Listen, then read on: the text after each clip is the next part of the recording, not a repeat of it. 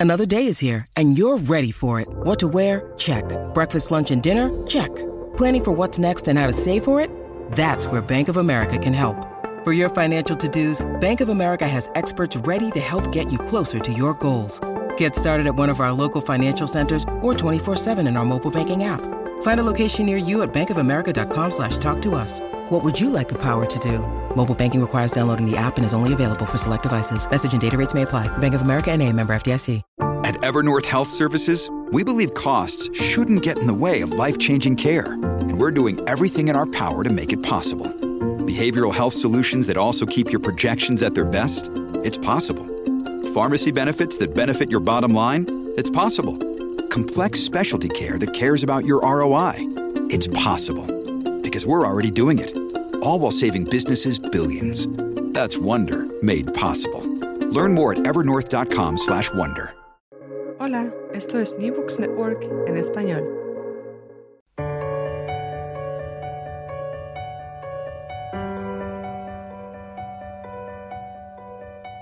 Todo comenzó ayer.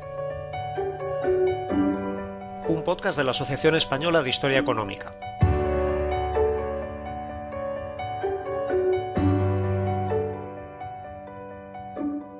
Hola, ¿qué tal? Soy Fernando Collantes de la Universidad de Oviedo y esto es Todo comenzó ayer, un programa para comprender nuestra economía y nuestra sociedad desde una perspectiva de largo plazo.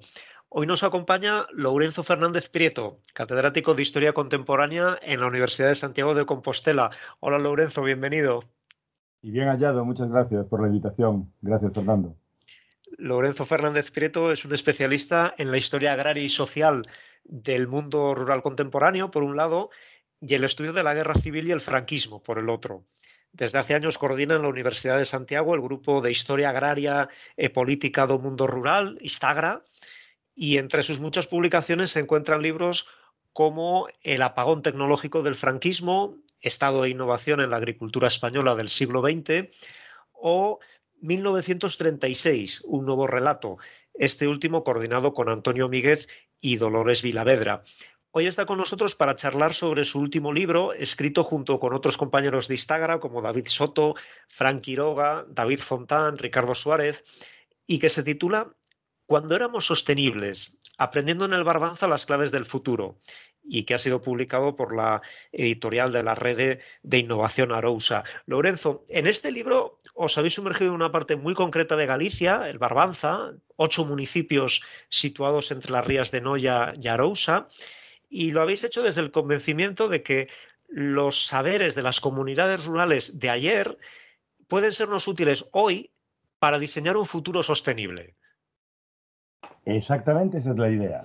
Exactamente esa es la idea. Me alegro de que esté clara. A ver, la idea es muy simple y todo el mundo la puede entender.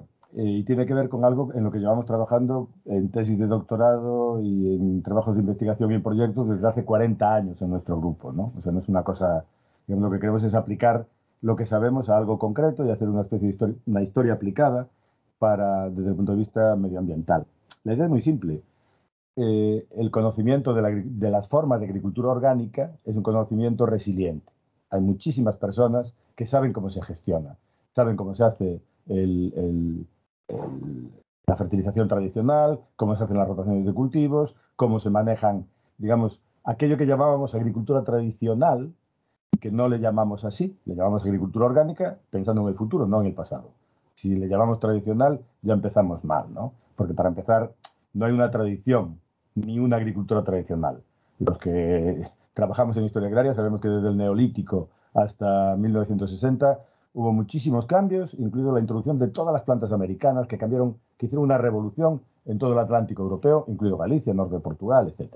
Por lo tanto, ese conocimiento, que es un conocimiento innovador, que, tiene innovación del pasado, pero que es orgánico, nos permite tener elementos y saberes para pensar un futuro sostenible en el marco de un territorio, porque no son conocimientos que se apliquen igual en Minnesota que aquí.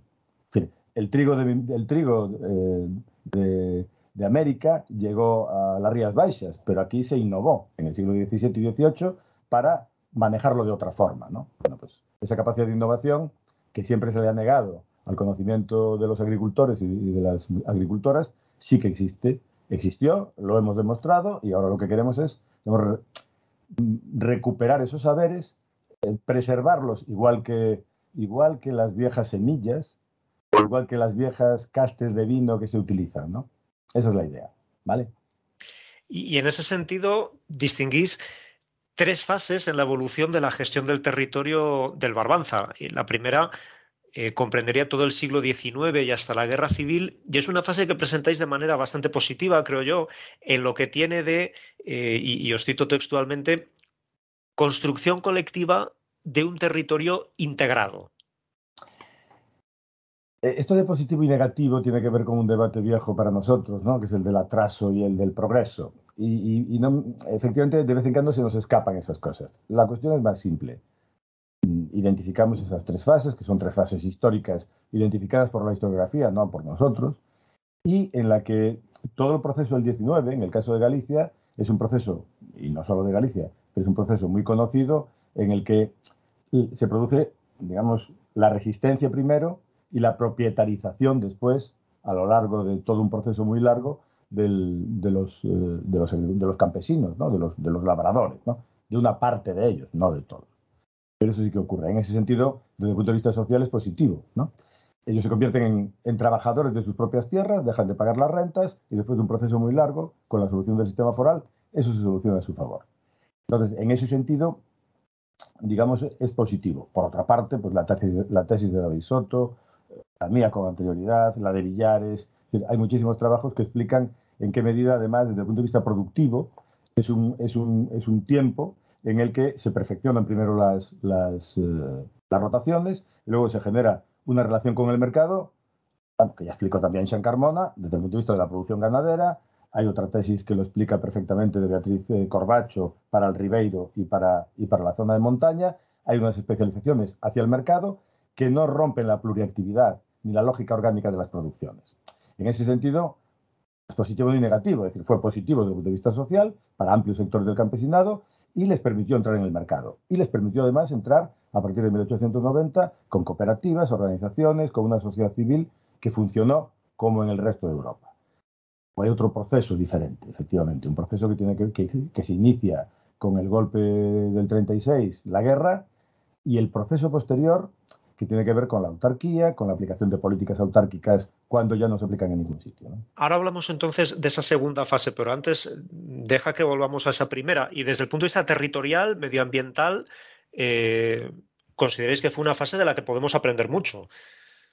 Eh, eh, yo entiendo que sí. O sea, para empezar, es, un, es un periodo en el que el territorio se maneja de una forma muy integrada y de una forma muy, muy productiva. digamos, hay una transición a la demografía moderna muy pronto. Eh, la riqueza, no hay ni que medirla, pero no hay ni que medirla porque simplemente recorriendo las aldeas y observando eh, la construcción y el tamaño de los hórreos, ya se observa, y sabiendo de cuándo, cuándo han sido construidos, se observa la cantidad de, de, producto que le queda a la casa. Y por lo tanto que no tienen que pagar en renta ni tienen por qué ni tienen por qué desprenderse de él. ¿no? El tamaño del hórreo demuestra, que son todos del 18, 19, hay una secuencia ahí muy definida, demuestra, digamos, la, como decimos en gallego, la fartura, ¿no? Eh, la, el beneficio de esa época. Desde el punto de vista territorial, bueno, pensemos simplemente en, toda, en todo el noroeste peninsular y gran parte del norte, donde hoy vemos eucaliptos, vemos pinos, había ovejas, cabras, vacas, eh, y, cultivos eh, temporales, ¿no? Y producción de fertilización. en fin, no existe el apellido eucalipto ni el apellido piñeiro, ¿no? El piñeiro sí, perdón, pero en singular, uno, no, no piñeiral. Bueno, eso nos está diciendo algo. No había ni siquiera bosques. Había toxeiras, había fragas, había touzas, había soutos, había carballeiras. Eh, y eso, digamos, esa toponimia que existe en gallego-portugués, se extiende también en castellano, ¿no? en Asturias, en Cantabria. Quiero decir que el manejo del territorio era un manejo bastante integrado y bastante imitable o admirable desde el punto de vista actual. Tenía muchos otros problemas. Y, esto eh, es, lo que termina drásticamente con el franquismo. Eh, porque en, el caso de, esta región que estudiáis, eh, los consorcios entre los ayuntamientos y el patrimonio forestal del Estado imponen un nuevo modelo de gestión orientado decididamente hacia la repoblación forestal. No es que termine, es que es arrasado.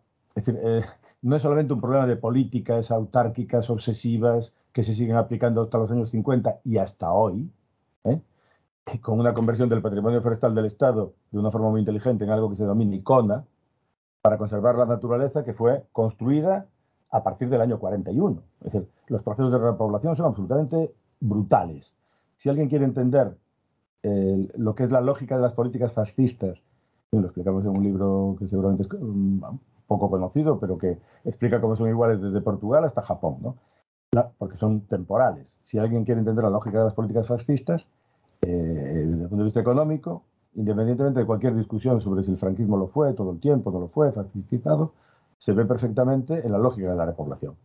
solo una sociedad destruida, en la que además no hay eh, sociedad liberal, ha sido destruido también todo el entramado asociativo, las asociaciones, las cooperativas, solo en ese contexto y en el marco además de un proceso bélico que se extiende en forma de guerrilla y resistencia durante los años 40 y la Segunda Guerra Mundial, una vez que todo eso se libera, eh, el monte es absolutamente ocupado, legal, legalmente, con la nueva legalidad franquista y sobre todo ocupado por la forestal. Bueno, eh, esto es muy conocido, lo ha estudiado Eduardo Rico, yo creo que no se ha incorporado. Si hoy España es el segundo país con más arbolado de la Unión Europea, eh, no es porque los árboles hayan crecido, y eso creo que lo sabemos. Si hoy tenemos estos incendios devastadores y, en fin, y tenemos más del 52% del territorio dedicado a bosques, eh, no es un proceso natural, por mucho que nos hayan contado la famosa historia de la ardilla, ¿no? que es una invención mitológica eh, que ha servido pues, para repoblar, efectivamente. Hoy tenemos un problema que desde el punto de vista del fuego no existía eh, antes de, la guerra civil. Y el manejo del territorio estaba integrado con sus capacidades y sus posibilidades.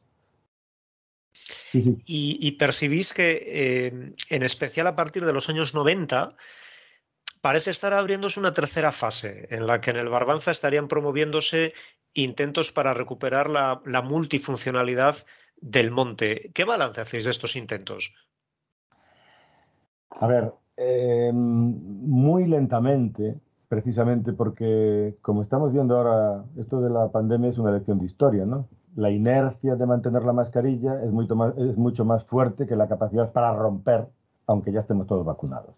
las inercias son tremendas, eh, son más fáciles que, los cambios, que las revoluciones. Y, yo creo que en esto ocurre algo así, ¿no? Es decir, la inercia de la repoblación, la inercia de, que, de la forestación, unido a los intereses que evidentemente se han ido creando, eh, lógicamente, desde las celulosas hasta las fábricas de muebles o las fábricas de, de, tablés, de tablilla, ¿no? Eh, generan pues, una situación distinta en este momento. Y hay, no hay políticas en la lógica de la multifuncionalidad, hay propuestas académicas. En nuestro campus de Lugo hay un montón de expertos que hablan del, del modelo agrosivo pastoril como algo a recuperar desde hace más de 20 años. ¿Qué ocurre? Que eso no ha llegado todavía a las comunidades. Es muy difícil que llegue, pero sí que hay experiencias, en concreto en, algunos montes vecinales que han sido recuperados en los últimos 30 años, como es el caso de, de Baroña, se está con esas experiencias y en algunos otros. Pero lo que no hay son políticas. Seguimos con la política de repoblación. O sea, eh, la matriz de la política de repoblación del franquismo sigue siendo nuestra COINE en este momento. Eh, mal que nos pese. Pero bueno, es cierto que se están dando pasos y sobre todo estamos descubriendo, ya con la red de Revolta, que es un antecedente de este proyecto, que hay unas iniciativas productivas innovadoras, unas EPIs que llamamos experiencias productivas innovadoras, bueno, de gente que está haciendo cosas, no de gente, no de neorurales, ¿eh? o sea, no de gente que se le ocurre, no, no, de gente que tiene explotaciones, que vive allí, que está bien comunicada y que igual que introduje, es decir, gente que, eh, hereda la experiencia de sus ancestros que incorporaron el maíz, la patata, el tomate y el pimiento. Bueno, pues igual que ellos hicieron aquello en el siglo XVII y XVIII, hoy hay gente, por supuesto, con mucha más formación y, con, y, en ocasiones con, formación agronómica que está eh, recuperando sus explotaciones o haciendo cosas innovadoras que se parecen a esto que nosotros queremos conocer. No, no es volver atrás, no es construir el futuro con el pasado, es recoger eh, precisamente aquellos conocimientos que pueden desaparecer. ¿no? La cuestión es que quizá uno de los factores que, llama a la esperanza en el caso de, Galicia y que tiene que ver con la historia es la condición de monte vecinal de muchas de estas superficies, ¿no? Porque al final quiere decir que, los habitantes de los pueblos poseen estas, estas superficies. Claro, a ver, pero es que Galicia no es una excepción. Digamos que solo es una excepción en la capacidad de resistencia en la, época de la semortización y después. Y eso ya está explicado. Esa es la resistencia de un campesinado muy potente, muy enraizado en el territorio, que es capaz de competir primero con la hidalguía, porque aristocracia ya no hay, y además con la, con la iglesia como propietarios. Resiste, no gana, pero al final, a base de resistir, gana. ¿no? Y yo creo que eso efectivamente no es tan extraordinario. Es decir, acabamos de estar en Suiza, en los Alpes, y el, Alp, que son los pastos de altura, son los vaqueiros de alzada eh, asturianos, es exactamente eso. Estuvimos en un Alp con una gestión comunal que hoy llaman cooperativa, con unos estatutos que tienen 150 años, como los de nuestras asociaciones de todo el Estado español, pero sin interrupción, claro. Si contamos hacia atrás, pues nos sale perfectamente la cuenta, ¿no? Eh, pero es un Alp que tiene memoria de 500 años y ellos se gestionan hay 35 familias, suben al ALP, hay un máster, un sistema de puntos para eh, sustituir y que te toque la gestión cada año, al que le tocaba este año le tocará dentro de 22. Bueno, eh, lo que ves allí es lo que, digamos, lo que tendríamos como continuidad aquí sin fascismo. Cuando lo vemos en, en las vueltas ciclistas nos parece maravilloso, pero es que eso tiene que ver con manejos, condiciones, condiciones sociales y políticas. ¿no? Termino con una curiosidad. En la parte final del libro incluís un catálogo de iniciativas sostenibles que vienen desarrollándose en los últimos tiempos en el Barbanza y una de ellas me ha llamado especialmente la atención. Eh, ¿Qué son, Lorenzo, las eh, brigadas deseucaliptadoras? Mira, pues eso, ahí tienes una de esas experiencias curiosas, digamos, es la más curiosa. Seguramente es la menos impactante, importante, y está feo que lo diga, pero es la más impactante, ¿no?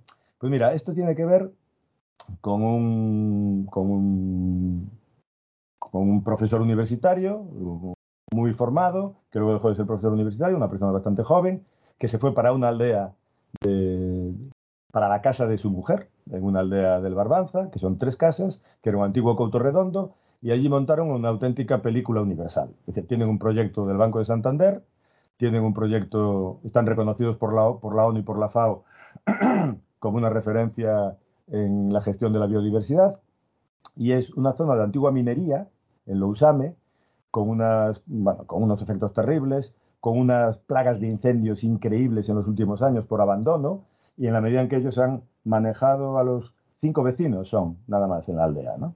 Pero bueno, han generado una película, han generado una idea, ¿no?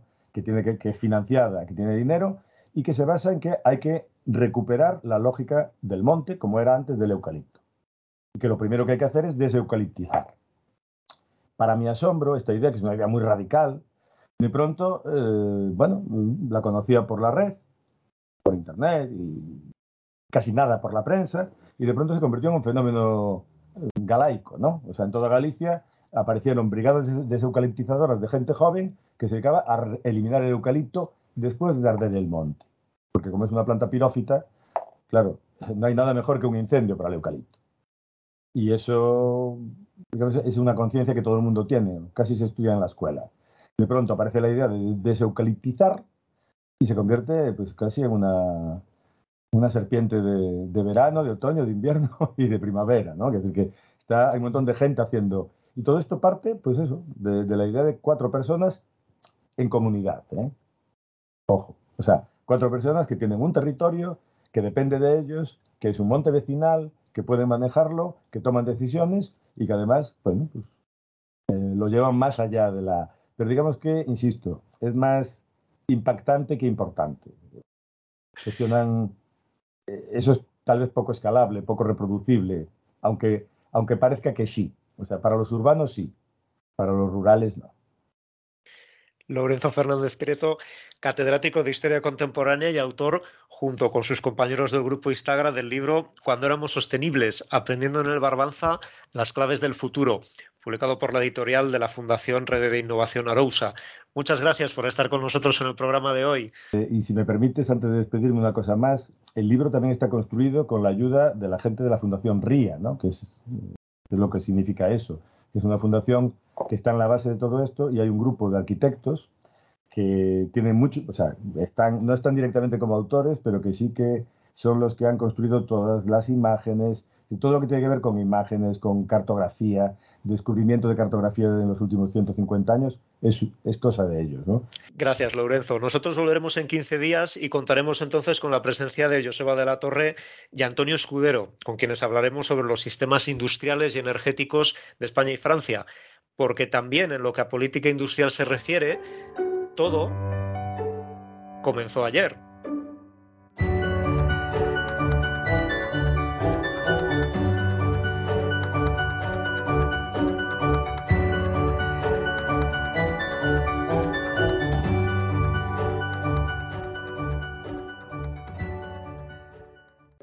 Gracias por escuchar New Books Network en español.